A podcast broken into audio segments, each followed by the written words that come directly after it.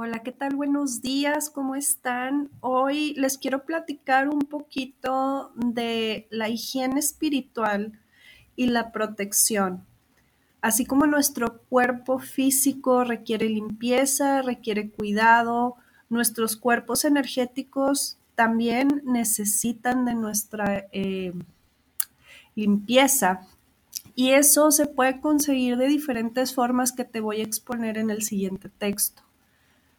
Recuerda que todas estas, todas estas prácticas se pueden hacer desde casa, todas estas prácticas son muy sencillas, pero no porque sean sencillas quiere decir que no sean efectivas. Muchas veces lo más fácil es lo que más nos ayuda y es lo que menos vemos porque pues nos encanta complicarnos la vida.